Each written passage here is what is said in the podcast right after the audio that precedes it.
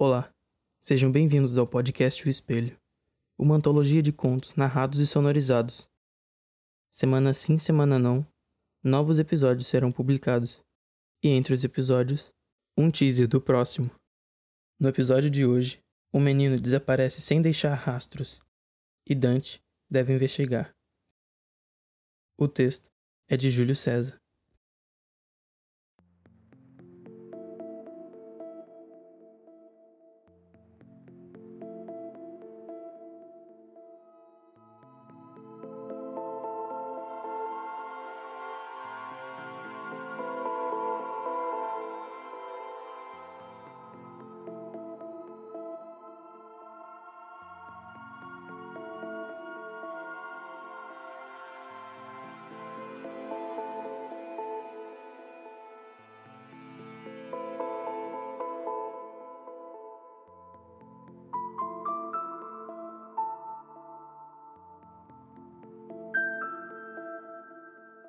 O quarto estava bagunçado, como de qualquer jovem. O menino colocava o tênis após tomar banho. Seus 15 anos mostravam bem em seu porte. Cabelo loiro e olhos azuis. Algumas espinhas vermelhas aqui e ali, magrelo e esperto. O sol da manhã entrava pela janela da cozinha e iluminava bem a simples mesa de café da manhã, com algumas torradas, leite e café. Bom dia, filho, disse sua mãe colocando uma xícara na mesa. Se você não lavar a louça hoje, não vai sair com seus amigos essa semana, tá ouvindo? Tá bom, mãe, disse o menino. Ele agora anda por um beco que fazia parte do seu trajeto diário. E, quando sai na rua na qual o beco ligava, viu que o seu ônibus escolar verde claro já o aguardava na esquina, com a última criança entrando. Ele dispara em direção ao ônibus, sabendo que sua mãe ficaria furiosa se perdesse o ônibus e tivesse que voltar para casa. O motorista é compreensivo e o aguarda. Valeu, motor. Em resposta, o motorista faz um joinha, aperta o botão de fechar a porta e acelera enquanto o menino vai tirando a mochila das costas e avança para o fundo. As crianças estavam quietas. A manhã fazia com que todas estivessem com sono e sem nenhuma disposição. O que mais se viam eram elas encostadas nas janelas, usando seus casacos roxos como travesseiro, ou uns aos outros. No fundo, viu um gordinho moreno de cabelo comprido acenando para ele, o chamando. Era Paulo, mais conhecido como Paulinho, um maldoso apelido sarcástico por ele ser um tanto acima do peso. Fala, Paulinho. E aí? Tu viu que foda o Carnage? Disse o menino referindo-se a um jogo. Foda demais. Nada mais foi dito. Se fosse outro dia qualquer, teriam conversado por horas, inclusive durante a aula. Mas ele estava preocupado. Algo em sua mente o perturbava. Que doido, né? Disse Paulinho no intervalo da aula. Aquela menina que sentava do nosso lado sumia assim, sem ninguém saber nada. Como que era o nome dela mesmo? O menino se esforça para esconder sua reação. Não sei. Paulinho percebe o clima estranho. Aquele papo claramente perturbava seu amigo. Ele sabia como ele era sensível para essas coisas.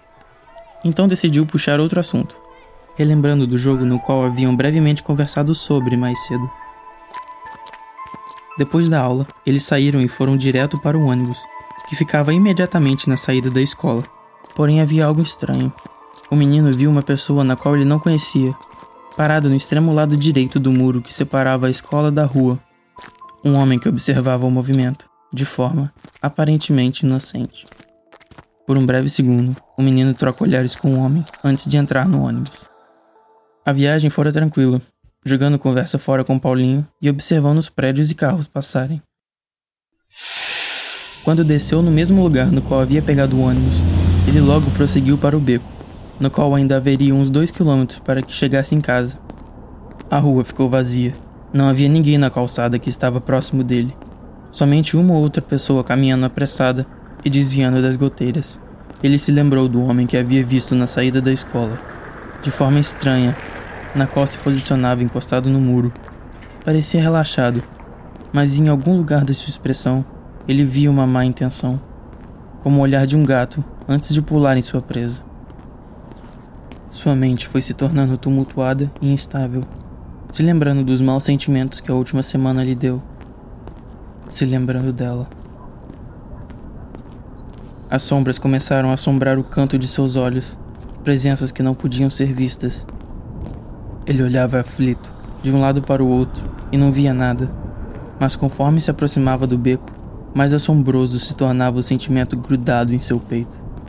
Ele ansiava pela chegada do beco, e por isso apertou o passo, mas ao mesmo tempo tinha medo do que quer que poderia estar lá. A quina de tijolo cru estava se tornando cada vez mais nítida e ele já conseguia ver alguns pedaços de jornal e sacos de lixo que estavam encostados na parede do beco. Cada vez mais próximo e próximo. Ele sentia como se a sombra estivesse praticamente grudada em sua nuca agora. Podia sentir o frio que ela emanava. Agora, ele temia olhar para os lados. E próximo, ele apenas enfiou suas mãos no bolso de seu casaco, aguardando a chegada do beco.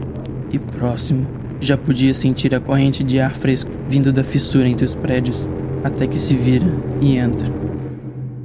Ali parado em frente a ele, está aquilo. Dante acorda em seu apartamento. Fora mais um daqueles malditos sonhos, no qual ele achava viver uma vida inteira, uma vida falsa, criada em seu subconsciente. Seu gato vem da cozinha e pula em cima da cama. Dante o afaga e logo se levanta e se espreguiça. Na cozinha, ele abre a geladeira, enche um copo d'água e o coloca em cima da mesa. Do canto da mesa, ele pega um maço de cigarro, tira um e o acende assim que o coloca na boca. O mentolado formiga e a luz verde e vermelha do neon que vinha da janela da sala inunda o cômodo, já que a cozinha e a sala eram separadas apenas por um balcão. As luzes alternavam entre si, como um metrônomo. Elas vinham de um letreiro que anunciava um restaurante no andar de baixo. Com o cigarro preso entre os lábios, ele se estica até em cima do armário e pega a sacola da ração do gato, colocando um punhado em seu potinho, onde o animal aguardava ansiosamente e logo começou a comer. O apartamento inteiro era bem bagunçado, como se espera de um homem de 34 anos que mora sozinho. A fumaça do cigarro saía calmamente da sua ponta, fazendo voltas e mais voltas no ar, até que desaparecesse, enquanto suas cores alternavam entre o verde e o vermelho. Fora um sonho estranho. Ele realmente sentira como se tivesse vivido 15 anos de sua vida como um menino de outra família. Mas todos os sonhos eram assim reais demais até que se acorde. Estranho. Ninguém costumava chamá-lo tão tarde da noite, ou tão cedo, dependendo do seu ponto de vista. Ele procurou uma camisa regata branca que estava em cima do sofá de couro e a vestiu, conforme ia até a porta. Você é o Dante? Ele sacode a cabeça enquanto dá uma última tragada no cigarro. É, eu tenho um serviço para você, disse a mulher de meia idade, morena, com o rosto vermelho de choro e o lado esquerdo de seu rosto inchado, com marcas de pressão. Claro. Entra aí. A mulher entrou e ficou num canto, com as mãos juntas na frente do corpo, onde segurava uma bolsa pequena.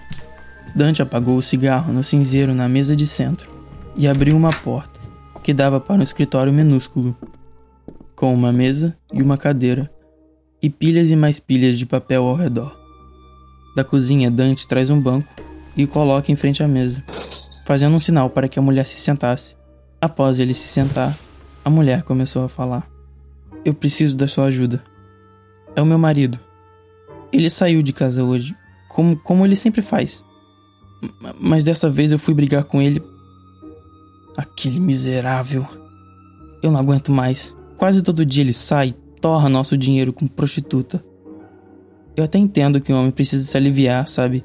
E, como eu também trabalho, eu não consigo dar conta dele. Na verdade, ele já tinha chegado em casa bêbado hoje. Aí eu fui reclamar com ele, que ele estava gastando dinheiro demais, que que se ele precisasse se aliviar, que eu estava disponível para ele. Aí ele me disse me disse que não queria nada comigo que estava cansado de mim. Aí, quando eu insisti, a mulher abaixa a cabeça, inclinando-se de lado, onde Dante vê um hematoma no rosto que antes ficava meio escondido pelo cabelo. A mulher derrama mais lágrimas. Eu amo tanto ele, mas eu não posso aguentar isso. Eu já aguentei demais. Muito mais do que eu deveria, muito, muito mais. Tudo, tudo que eu fiz por ele e ele me faz isso. Dante oferece um lenço de papel à mulher, que aceita. Eu quero que esse filho da puta não volte mais para casa. Entendi. Ouvi que você cobra 300 por isso, certo? Ele sacode a cabeça positivamente e a mulher coloca o dinheiro em cima da mesa. Dante a observa por alguns segundos. Suas roupas baratas, sua tinta de cabelo desbotada, face com uma maquiagem mal colocada. A bolsa tinha algumas pérolas de plástico em alguns encaixes, porém, em outros, elas já haviam caído. A linha que prendia um dos botões da sua camisa era de cor diferente das outras. Dante então concluiu que essa mulher era definitivamente pobre, mas estava decidida que queria que aquilo acontecesse. Ele se estica para as notas e puxa somente uma. Fica com o resto. A mulher estranhou, antes que eu mude de ideia. Ela pegou as duas notas que haviam sobrado e as amassou de volta para a bolsa. E onde que o seu marido tá? Na Sete Gatinhos. Após pegar uma foto do homem, Dante se despede da mulher e ela sai. Enquanto andava até o prostíbulo, Dante pensava no caso. Como aquela mulher chegava ao ponto de aceitar aquele homem grosseiro com ela? Mas lembrava que desde que a polícia parou de cuidar de casos pequenos como esses, a sociedade só piorava e sobravam para os policiais freelancers cuidarem desses casos. Mas aí, nem toda mulher tinha condições de pagar um, e ficava por isso mesmo, criando uma cultura repugnante de abuso consensual. Ele mesmo fora vítima do status quo da cidade enquanto crescia. Se não fosse a dívida de seu pai com os trambiqueiros, o homem estaria vivo até hoje, infernizando sua mãe até o seu último dia. Porém, nem seu pai nem sua mãe estavam mais aqui. A mãe se fora, vítima de uma cirrose agressiva. Ela bebia compulsivamente para esquecer do inferno no qual vivia. Os ratos andavam pelas calçadas, junto das baratas, misturando-se com a paisagem e quase tornando-se uma bela imagem. Beleza essa que vinha da comunicação entre todos os elementos. A cidade era consistentemente podre, Dante havia pensado inúmeras vezes como sairia daquele bueiro gigantesco a céu aberto, mas todas as vezes o destino quis o oposto. Sete gatinhos, dizia o letreiro neon na entrada. Do bolso, Dante puxa seu distintivo, que conseguira no curso de policiais freelancers, e mostra para o guarda na entrada, que o deixa entrar.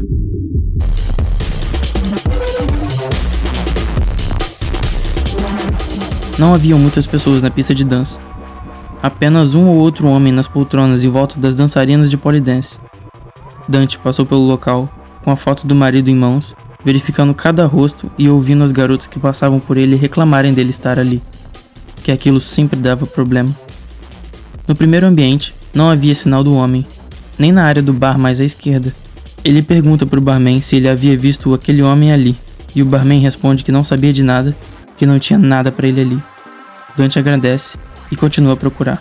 Decidido que não encontraria nada ali, ele vai para outra área, que eram os quartos particulares onde as meninas poderiam atender seus clientes de maneira mais privada. Era um longo corredor, com várias portas do lado esquerdo. Já que não haveria melhor forma, ele decide procurar um por um. A sequência era sempre a mesma: abre porta, confere com a foto, fecha a porta. Abre porta, confere com a foto, fecha a porta. E assim ele foi 13 vezes, até que na 14 ele abre a porta, confere com a foto e dessa vez bate. Um homem amarrado na cadeira, com uma mordaça fetichista na boca e encarando uma mulher nua com um chicote na mão, era, de fato, o marido de sua cliente. Dante puxa sua arma do bolso para fora e antes que o homem consiga fazer algum som de medo, sua cabeça explode em miolos para o ar. A garota de programa leva um leve susto mas não exprime emoção nenhuma além dessa, somente descontentamento. Caralho, é a terceira vez esse mês. Dante se desculpa, tira uma nota do bolso e joga no chão. Então fecha a porta e sai.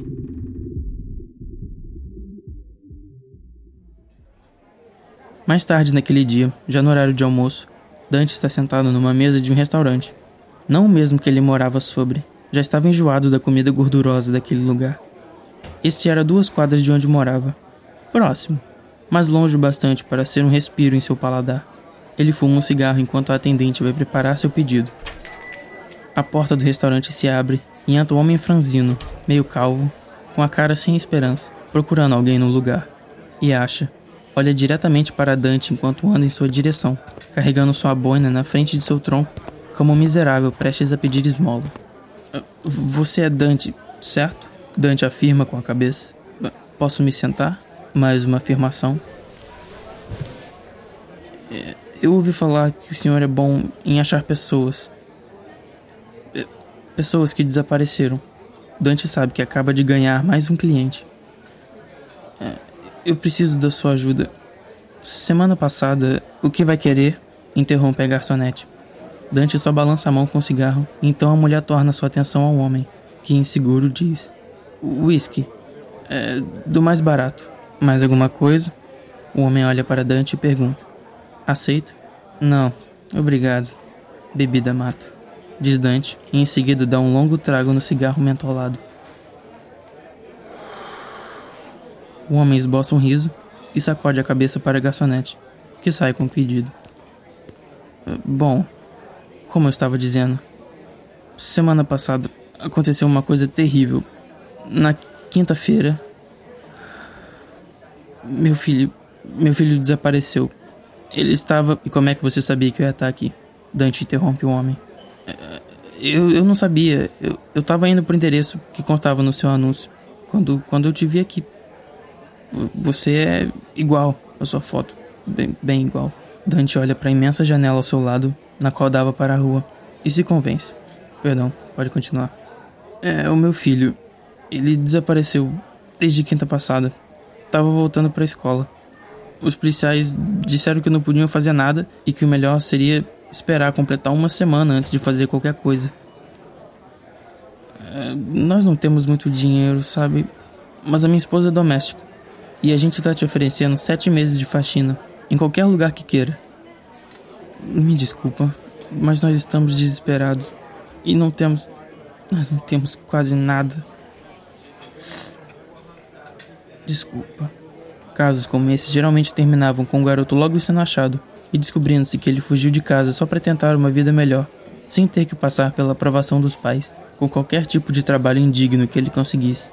Porém, o apartamento de Dante estava uma bagunça e cairia muito bem uma faxina.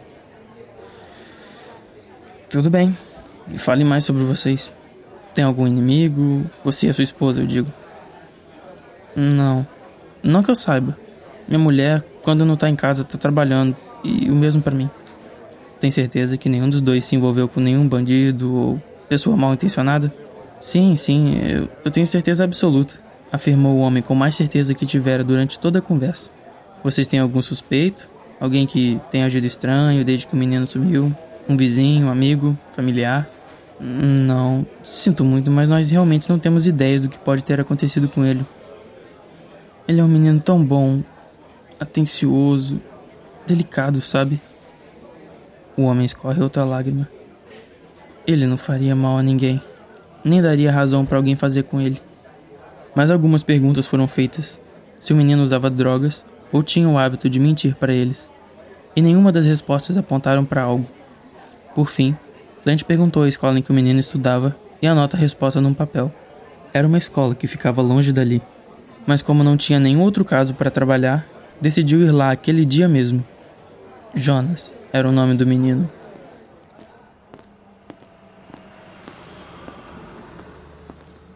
Por sorte, quando Dante chegou até a escola, já estava bem próximo da hora da saída. O que seria mais fácil de convencer os diretores a permitirem uma entrevista com alguns alunos. Após o pedido e mais uma vez ter que mostrar o distintivo, Dante conseguiu entrar numa sala de aula. Ele se colocou em frente toda a classe de adolescentes. Eu sou um oficial de polícia. Eu preciso fazer algumas perguntas para alguns alunos. Podem, podem ficar tranquilos. Eu não tô aqui para prender ninguém. Quem aqui é amigo do Jonas? A turma se entreolha, tentando ver se alguém levantaria a mão. Então quatro deles erguem os braços. Numa sala separada, um por um, Dante os interroga, mas nenhum deles responde nada que possa ajudar. A percepção geral era que o menino era só mais um garoto pacato, que não poderia ter se envolvido com nada muito pesado. As duas informações interessantes que conseguira era que uma menina havia também sido dada como desaparecida uma semana antes de Jonas desaparecer. E a outra era que um aluno estava faltando às aulas desde que Jonas desaparecera, mas que nem alunos nem a direção sabiam o que estava acontecendo. Talvez os casos poderiam estar correlacionados. Por via das dúvidas, ele pegou o endereço dos pais da menina que sumira e do menino que estava faltando com a direção da escola, pediu desculpas à professora por interromper o fim da aula e sai da escola, decidido a voltar pelo caminho no qual o pai descrevera que o menino sempre fazia.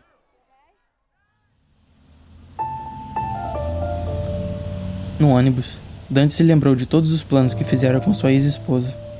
Planos de fugir daquela cidade nojenta, de tentar uma vida nova em outro lugar, tentar um recomeço. Mas sua mãe sempre adoecia, e todo o seu dinheiro, que não era muito, ia para cuidar dela, até que seu sofrimento, enfim, acabou.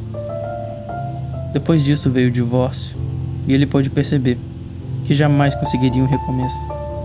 Que depois de ver tantas atrocidades, as coisas mais absurdas que o ser humano consegue cometer quando pensa que vai sair impune, ele estava contaminado. Aquela podridão havia se espalhado e sujado seus pés. Perdido em algum lugar de seus pensamentos, ele pôde enfim sentir algo que estava no fundo de sua mente. Um sentimento de familiaridade que surgiu quando ele chegou na escola como se ele conhecesse aquele lugar. Ao descer do ônibus, se deparou com uma parte da cidade que era surpreendentemente vazia. Somente viam-se pessoas ao longe, andando para lá e para cá carregando coisas com pressa. A rua em si condizia com a cidade, suja, nojenta, com lodo na beirada das calçadas e sacos de lixo amontoados em pontos específicos. Os bueiros exalavam um mau cheiro forte, que era ao mesmo tempo levado e trazido pelo vento fraco. Ele andou pela calçada, observando o chão sujo e as paredes imundas, procurando por qualquer detalhe que pudesse revelar algo sobre a passagem do garoto. O plano era que refizesse totalmente o caminho do menino até chegar na casa de seus pais. E assim ele continuou a fazer, mas até então não encontrara nada. Na verdade, dificilmente poderia ter alguma coisa, visto que o menino havia sumido uma semana atrás mesmo que ele tivesse deixado algum vestígio, o vento, a chuva ou até mesmo as pessoas já poderiam tê-lo levado. Em casos como este, a última coisa que se fazia era verificar o último caminho da pessoa. Mas como não tinha nada urgente para verificar, e a casa da menina que havia desaparecido há duas semanas ficava bem mais longe, decidiu que não faria mal dar uma olhada, nem que fosse para que pudesse imaginar melhor como foi a situação.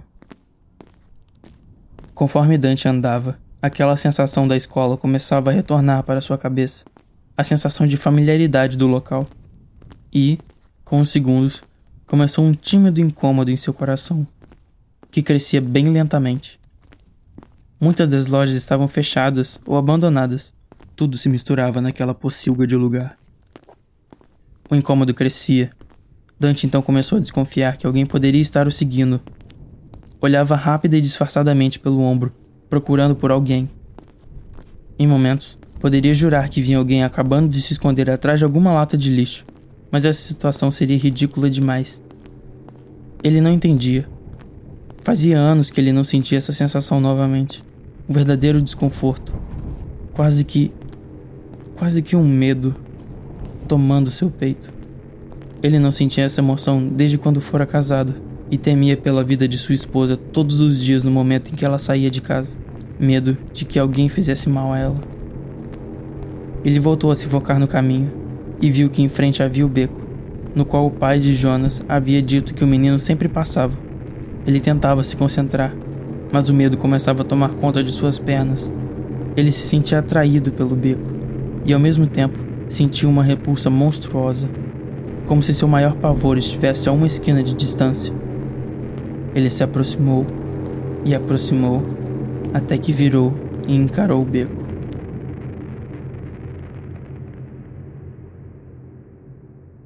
Era ali. Ele tinha toda a certeza do mundo. Era ali que o menino tinha desaparecido. Ele tinha toda a certeza do mundo, pois se lembrava. Se lembrava de quando foi pego. Se lembrava de quando foi levado. Em seu sonho.